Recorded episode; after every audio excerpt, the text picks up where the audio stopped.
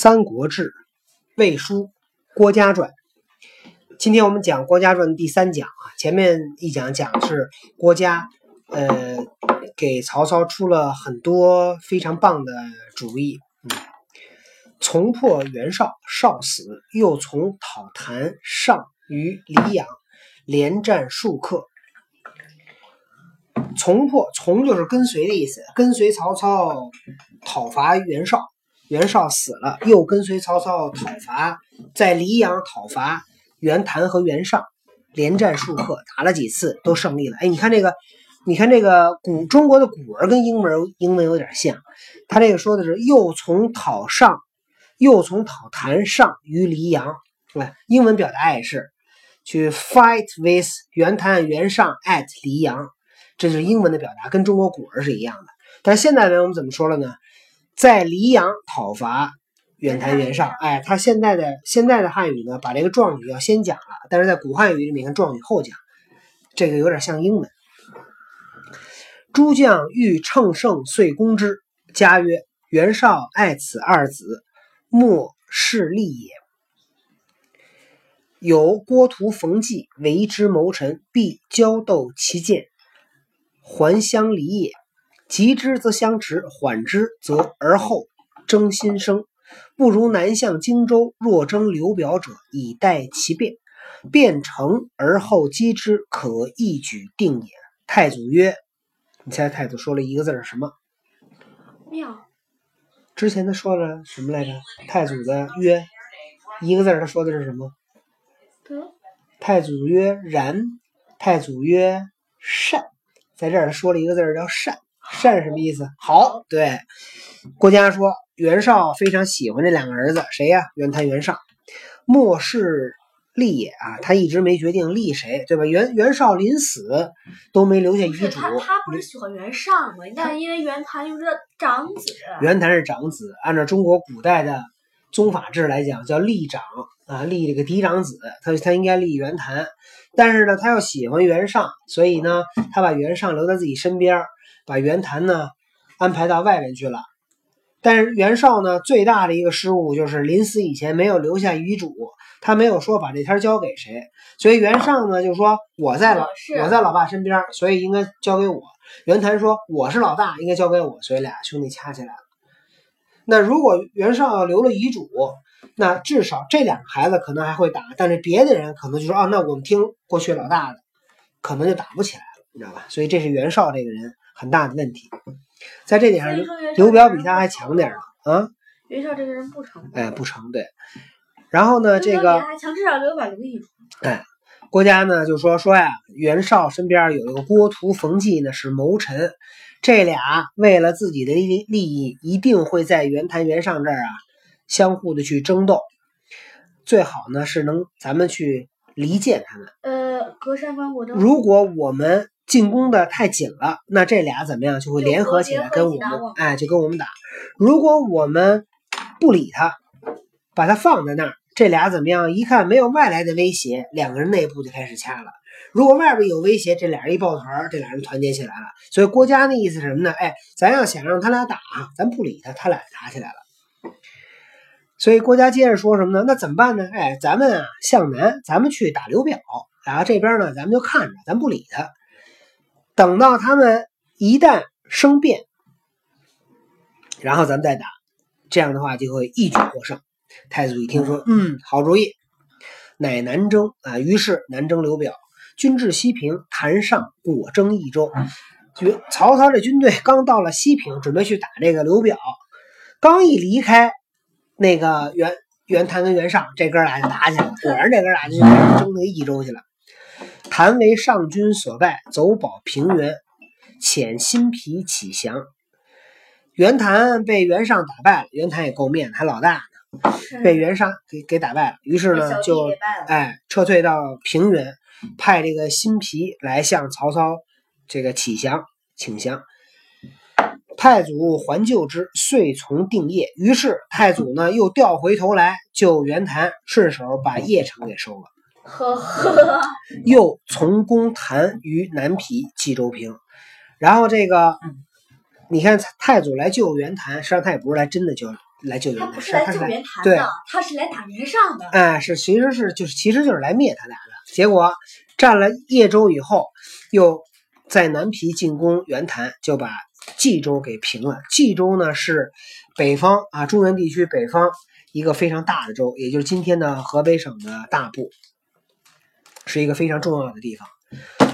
封嘉尾阳亭侯啊，封了郭嘉呢是个亭侯，叫尾阳。尾呢是三点水一个有，这个三点水的这个字儿呢，通常是什么呀？河的名字，对吧？哎，这是一条河，叫尾河。这尾河呢，是从河南省登封县流出来的。父子曰：河北济平太祖多辟少多辟招清冀幽并知名之事，见臣使之，以为省事院属，皆加之谋也。太祖平定了河北，于是呢，就招了很多在青州、冀州、幽州、并州的知名之士，然后呢，作作为这个曹操的手下。那这些呢，都是郭嘉给曹操出的主意。太祖将征袁尚及三郡乌丸，诸夏多据刘表，使刘备袭许以讨太祖。家曰。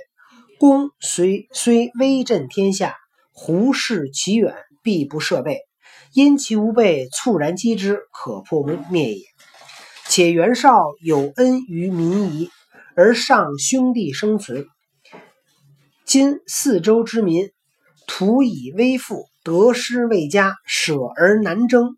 上因乌丸之资，招其死主之臣。胡人一动，民夷俱应，以生。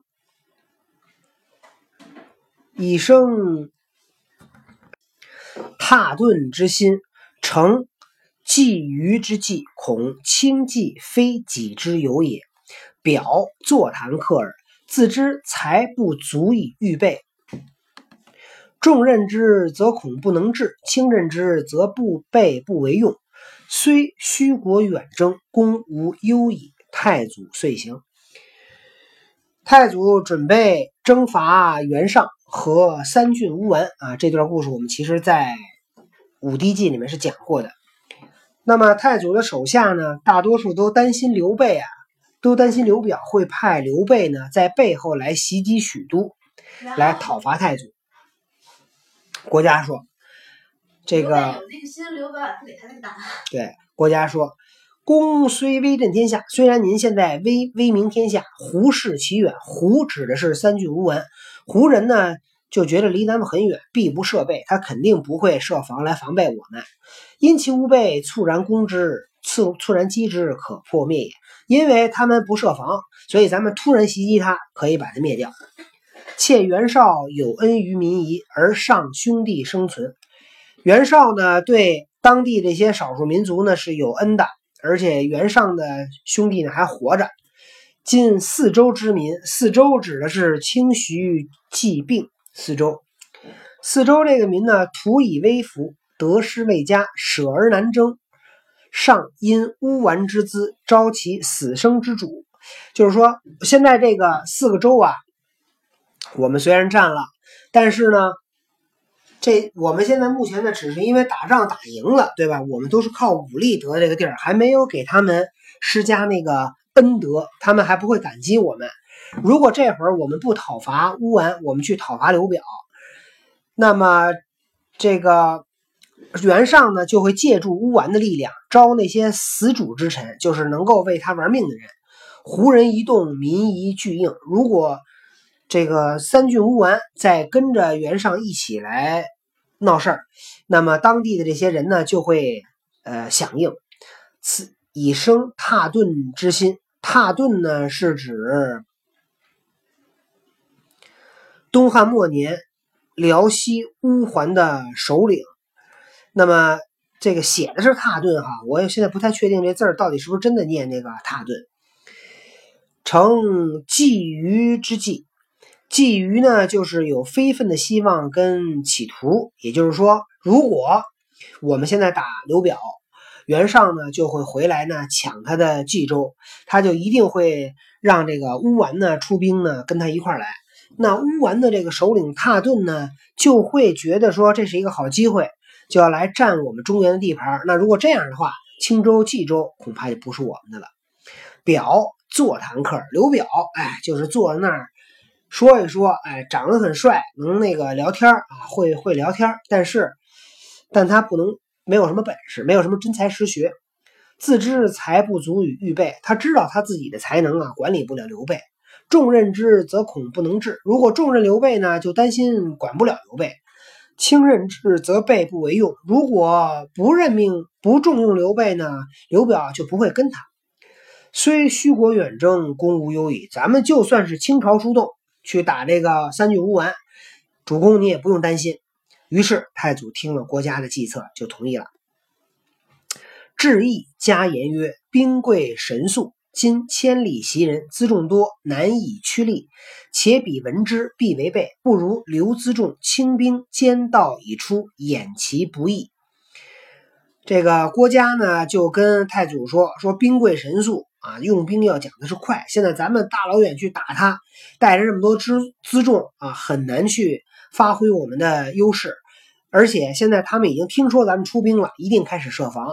咱们把辎重留下来，就率领轻兵，兼道已出，就是走小路，出其不意。